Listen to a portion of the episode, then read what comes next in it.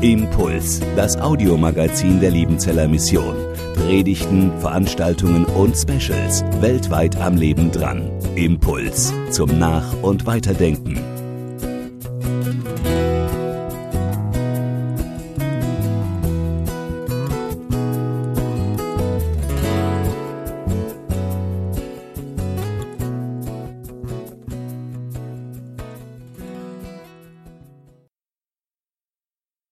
Auch von meiner Seite an diesem wunderschönen Sonntagmorgen ein herzliches Willkommen hier auf Missionsberg, hier in der Gemeinschaft derer, die sich an Jesus Christus und seinem Wort orientieren wollen.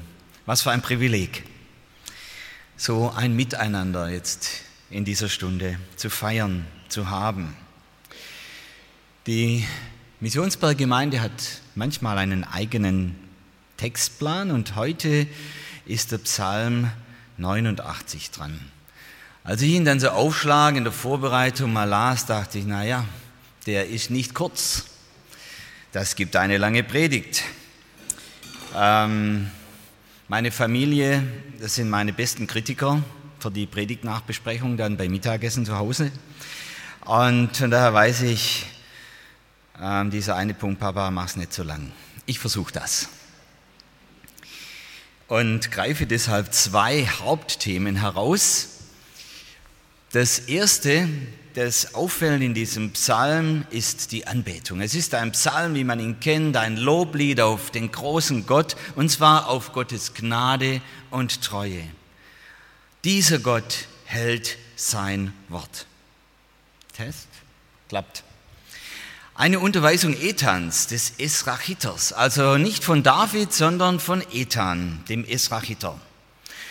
Er schreibt, ich will singen von der Gnade des Herrn ewiglich und seine Treue verkündigen mit meinem Munde für und für. Denn ich sage, auf ewig steht die Gnade fest. Du gibst deiner Treue sicheren Grund im Himmel. Ich habe einen Bund geschlossen mit meinem Auserwählten. Ich habe David, meinem Knecht, geschworen. Ich will dein Geschlecht festen Grund geben, deinem Geschlecht festen Grund geben auf ewig und deinen Thron bauen für und für. Herr, Gott Sebaoth, wer ist wie du? Mächtig bist du, Herr, und deine Treue ist um dich her. Meine Treue und Gnade sollen bei ihm sein, und sein Horn soll erhöht sein in meinem Namen. Gott, der Allmächtige, legt sich hier in diesem Psalm auf einen Menschen fest auf einen Menschen und auf seine Nachkommen, auf eine Familie in Gnade und Treue. Das sind die beiden Positionslichter, die in diesem Text immer wieder aufleuchten. Gnade, Treue, Treue, Gnade. Und es wird David zugesprochen. David, diesem jungen König und der als alter Mann dann gestorben ist, David. Sein Haus, seine Familie, seine Dynastie soll sich durchziehen und Gott will diesem Haus Davids die Treue halten. Gottes Gnade und Treue hier nochmals farbig markiert. Das zieht sich durch. Gnade und Treue. Gnade und Treue Gottes, die sind zum Staunen. Die Todesstrafe ist die größte und endgültigste Strafe, die Menschen über andere Menschen verhängen können. Manche Staaten haben die Todesstrafe heute noch.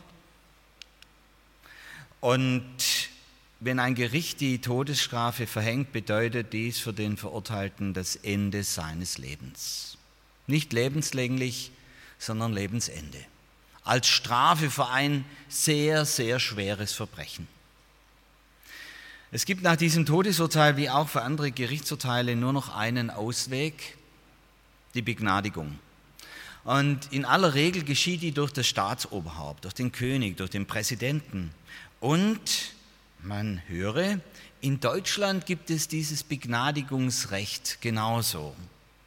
Es liegt beim Bundespräsidenten.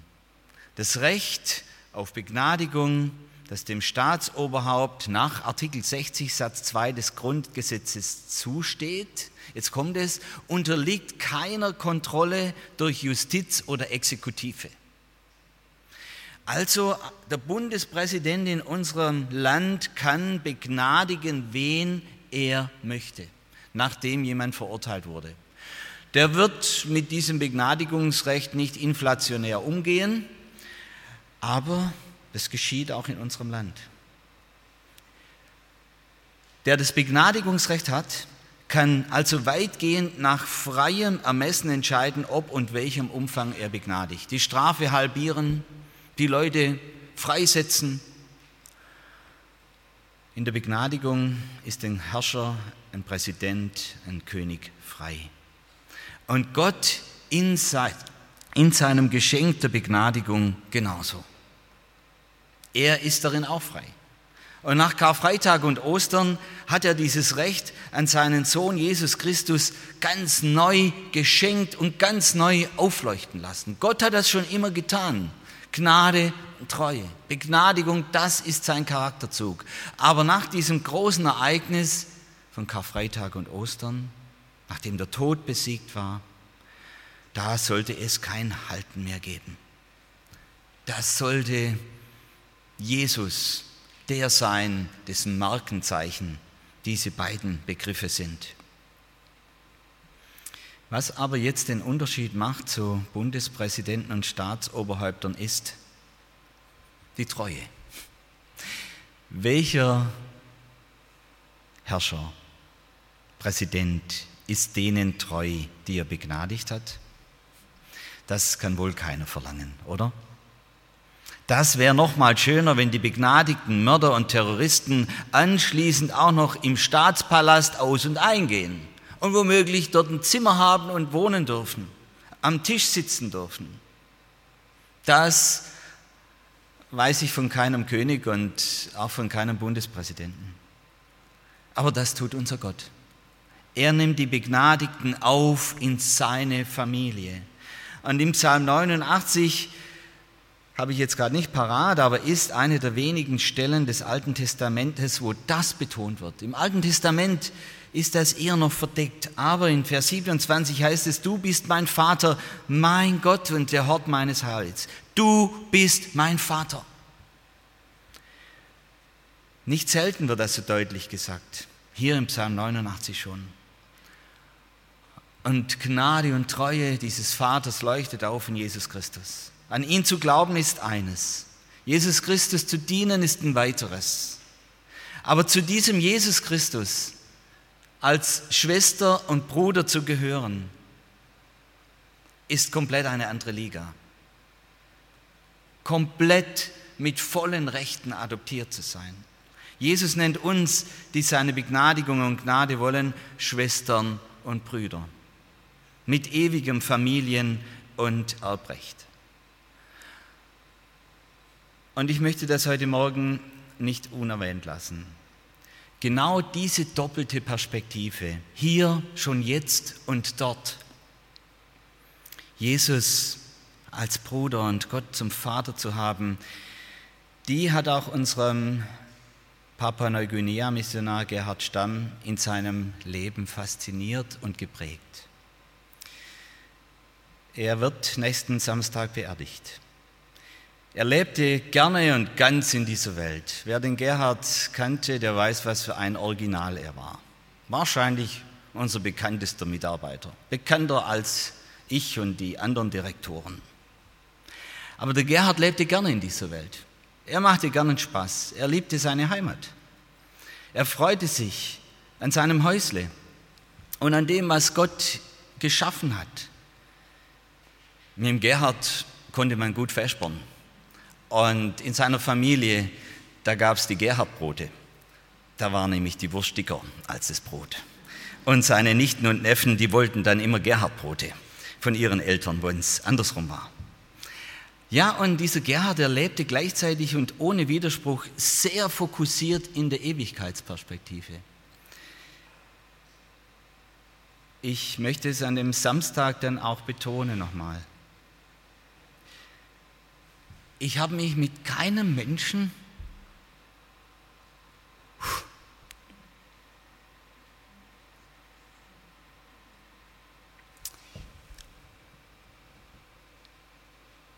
Jetzt habe ich mich wieder. Ich habe mich mit keinem Menschen so viel über die Ewigkeit unterhalten wie mit dem Gerhard. Und mit ihm hat man auch sehr viel gelacht und sich am Leben gefreut. Und in gleicher Weise galt es auch für unseren anderen Missionar, der vor eineinhalb Jahren starb, auch im Dienst, Gerd Strauß in Japan. Beide gingen völlig unerwartet in die Ewigkeit und beide hatten diesen Fokus. Familie Gottes und da oben ziehen wir mal ein. Und darauf leben wir jetzt aber volle Kanne zu. Und für da oben investieren wir jetzt aber was geht und das bringen wir ins Bewusstsein. Jesus bereitet seiner Familie, euch allen, die ihr dazugehört, den Geretteten, jetzt in Gottes ewiger Welt eine Wohnung für uns. Was für eine Vorstellung. Er sagte, es ist besser, dass ich jetzt gehe, sagte er zu seinen Jüngern in den Abschiedsreden. Ich gehe jetzt hin, um euch eine Wohnung zu bereiten. Was für eine Vorstellung. Ikea hat ja diese, dieses Möbelshopping zu einem Event gemacht. Also ich fand früher Möbelhäuser total langweilig. Da ging ich nur rein, wenn man musste. Aber Ikea, da gehen Jugendkreise hin, da macht man einen Ausflug mal, da isst man miteinander, da gibt es günstiges, cooles Essen. Wir waren damals, als es bei uns dran war, auch dort als Event. Und da gibt es schöne Sachen. Aber jetzt ist es so, dass Jesus uns eine Wohnung bereitet, die wird Ikea in den Schatten stellen. Die wird jedes Edelmöbelhaus, jedes Designermöbelhaus in den Schatten stellen. Was da drin ist, Leute, das, das wird genial sein. Und irgendwie, denke ich, hat auch jeder Jordanblick oder so.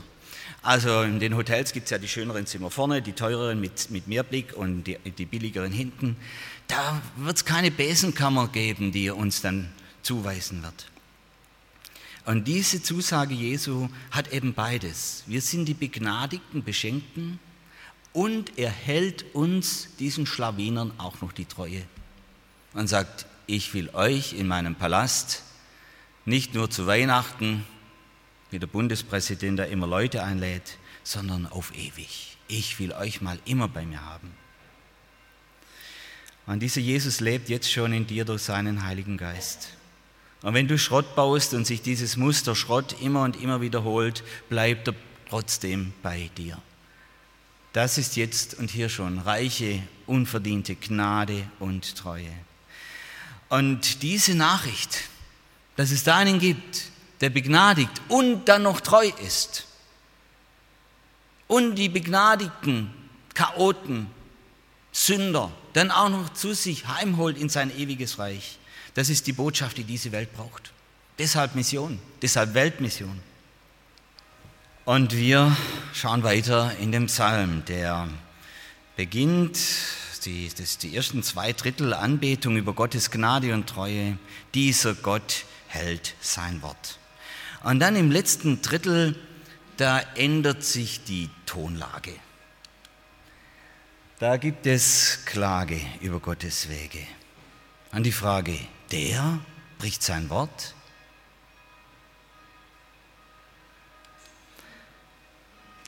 Sein Geschlecht soll ewig bestehen und sein Thron vor mir wie die Sonne. Aber nun hast du verstoßen und verworfen und sonst mit einem Gesalbten. Hier geht es um irgendeinen Nachkommen Davids, zu der Zeit Ethan lebte. Vorbei waren die goldenen Zeiten der großen Herrschaft Davids und Salomos. Und Gott hatte doch versprochen, treu zu sein. Vers 40. Du hast zerbrochen den Bund mit deinem Knecht und seine Krone entweiht in den Staub. Du hast eingerissen alle seine Mauern und hast zerstört seine Festungen. Du hast seinen Glanz ein Ende gemacht und seinen Thron zu Boden geworfen. Du hast die Tage seiner Jugend verkürzt und ihn bedeckt mit Schande. Herr, wo ist deine Gnade von einst, die du David geschworen hast, in deiner Treue? Wo sind Gnade und Treue? Klage über Gottes Wege. Der bricht sein Wort. Wir alle wurden schon enttäuscht. Wir alle haben schon andere enttäuscht. Und ich gehöre auch in den Club. Wir haben gut über 200 Missionare weltweit. Und wisst ihr, was ich festgestellt habe? wenn ich so eine Hausnummer nennen müsste für unsere Konflikte oder für die Gründe unserer Konflikte, egal um was es sich dreht, dann schätze ich, dass 80 Prozent unserer Konflikte durch Missverständnisse ausgelöst sind. Es war anders gemeint, als es ankam, es kam anders an als gemeint. Ich denke 80 Prozent. Und E-Mail tut dann noch den Rest dazu, wenn man dann mehr zwischen den Zeilen liest, anstatt mal zum Hörer zu greifen und zu reden und dann lieber tippt man irgendwas rein. Gerade im Konflikt sehr gefährlich. Und jeder von uns stand da auch schon auf jeder Seite. Dass er geredet hat und es kam anders an oder dass zu uns geredet wurde und wir haben es ganz anders aufgefasst. Das gehört auch zum Menschsein auf dieser Welt. Aber Misskommunikation bei Gott, mit Gott, durch Gottes Wort? Sollten wir uns bei Gott etwa ähnlich täuschen wie bei einem Menschen, dass man sich halt missversteht? Ethan, dem Schreiber des Psalms 89, geht es genauso. Er versteht im letzten Drittel seinen Gott nicht mehr, der durch Treue und Gnade zusagte. Und Ethan, der schreibt es in dem Psalm rein. Der lässt es nicht weg. Und das ist auch ein Charakterzug von Gottes Wort, der Bibel, dass Gott Zweifel zulässt, dass man mit ihm über Anfechtung reden kann. Dieses Unverständnis gegenüber Gott, wo ist denn jetzt Treue und Gnade, wurde jetzt nicht wegretuschiert von irgendwelchen Schreibern. Keine Schönheitsoperation wurden an der Bibel gemacht um die interne Stimmigkeit von Gottes Wort zu gewährleisten, dann haut man den Psalm mal raus und dieses Ende auch und den Ehebruch von David natürlich auch. Nein, es ist drin. Keine Schönheitsoperation an der Bibel. Ja, und jetzt steht er da, der Ethan, mit seinem unerhörten Gebet. Und auch heute stehen viele von uns da, auch heute Morgen, hier und überall in Gemeinden. Und da gibt es verschiedene Antworten drauf. Zu wenig gebetet, zu wenig geglaubt. Ich möchte es nicht gleich abtun. Ich denke, man muss vorsichtig sein, wenn man das jemand sagt oder fragt. Aber es ist natürlich schon so, dass wir Menschen ähm, Gott auch in der Ecke stehen lassen können und ihn wenig bitten. Das kriegen wir hin, vor allem wenn es Leben läuft. Nicht erhörte Gebete. Hier Ethan sagt, Gott wurde wortbrüchig nicht erhörte Gebete. Paulus schreibt, Gott kann das so beschließen. Und er erklärt weiter, dass Gott ihm klar machte, er solle sich mit Gottes Gnade trösten. Gerade mit der Gnade, damit soll er sich trösten. Das heißt, Gottes Gnade, der führt mich uneingeschränkt, souverän, sehr gut und wir wissen auch in großer Treue. Aber warum ist gerade das so schwer anzunehmen? Ich finde es klasse, Angelika, dass sie auch gesagt hat, ja, manche, manche Wege sind, sind schwierig. Und in der Vorbereitung, ich habe mir natürlich auch Gedanken gemacht, gebetet, überlegt, reflektiert mit der Bibel. Es gehört zu unserem menschlichen Sein, dass wir in Grenzen leben. Dass wir das Leben nur bis zur Gegenwart, bis jetzt gerade überblicken können und keinen Moment länger. Keiner von uns weiß, was ist, wenn wir da rauslaufen. Keiner. Keiner weiß, was morgen sein wird. Wir leben im Jetzt und blicken nur zurück auf die Vergangenheit. Und es gehört zur göttlich allmächtigen Unbegrenztheit, dass er alle Geschichte des Himmels und der Erde unbegrenzt überblicken kann. Alles, keinen Moment weniger. Psalm 139 dass er unsere Tage kennt, bevor wir waren und dass sie schon in seinem Buch geschrieben waren. Er kennt die Zukunft. Und unser Problem bei diesem Unterschied ist, dass wir eben nicht die nächste Stunde nicht mal überblicken können, ist, dass wir mit unserem begrenzten Horizont diesem Gott, der uns mit so vielen Zeichen und Worten einlädt und Wundern, ihm zu vertrauen, dass wir ihm leider nicht trauen, wie es sich gebührt. Dass wir in der Anfechtung das Tal der Todesschrecken so schnell als als endgültig sehen, als Dauerzustand und nicht als Etappe und Wegstrecke. Und das ist unser Problem und nicht das von Gott. Angelika, du hast vorher von Wegstrecken geredet. Markus, du hast gesagt, befiehl du deine Wege, dein Denkspruch. Da gibt es ein cooles Lied, brauche ich dir nicht zu erklären als Musikus. Für jedes Wort eine Strophe von Paul Gerhardt. Wege. Wir denken, dass das, was jetzt gerade ist, das ist. Und dieser Moment, der, der beschäftigt mich, der, der kann mich fertig machen, der kann mich auch beflügeln. Und Gott sieht das Ganze. Der sieht, hey, du bist gerade auf Etappe 17, okay?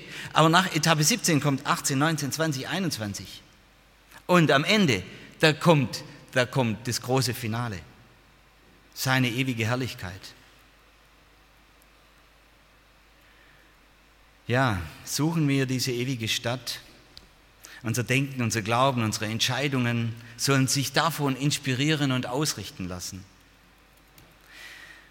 Zurück zu Psalm 89. Ethan schreibt sich seinen Frust vom Herzen. Und auch Ethan sah nur diese dunkle Etappe in der Geschichte Israels, in der er lebte.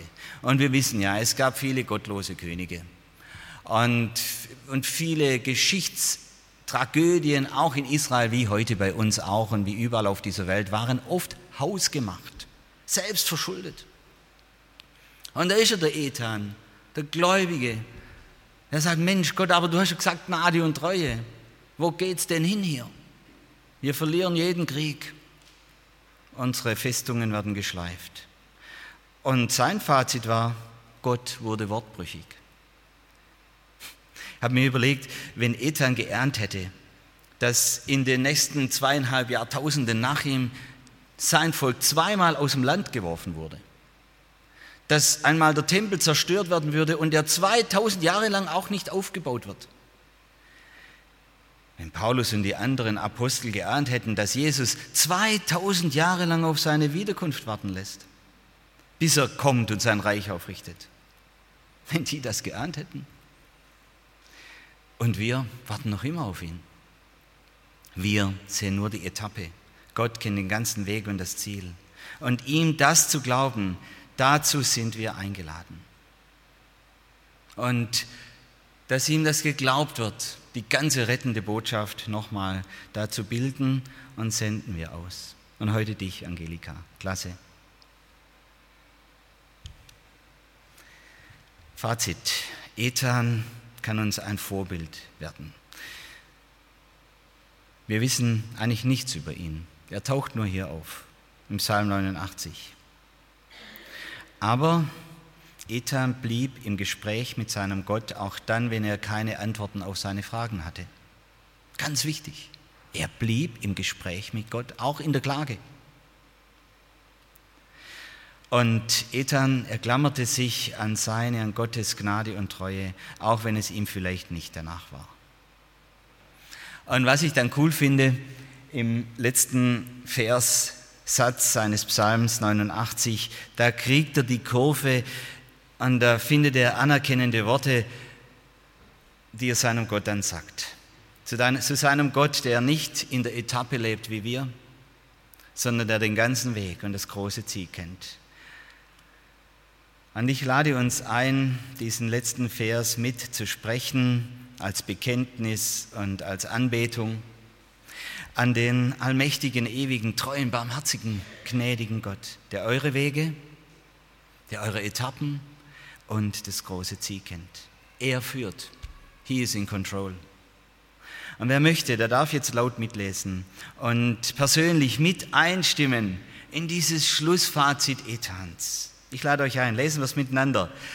Gelobt sei der Herr ewiglich. Amen. Amen. Was für ein Bekenntnis. Und das soll auch das Schlusswort sein. Jetzt und hier, ich lade ein zu einer Zeit der Besinnung. Anschließend singen wir dann zu einer Zeit der Besinnung, wo wir uns bewusst machen, in Jesus Christus gilt Gottes Gnade und Treue dir.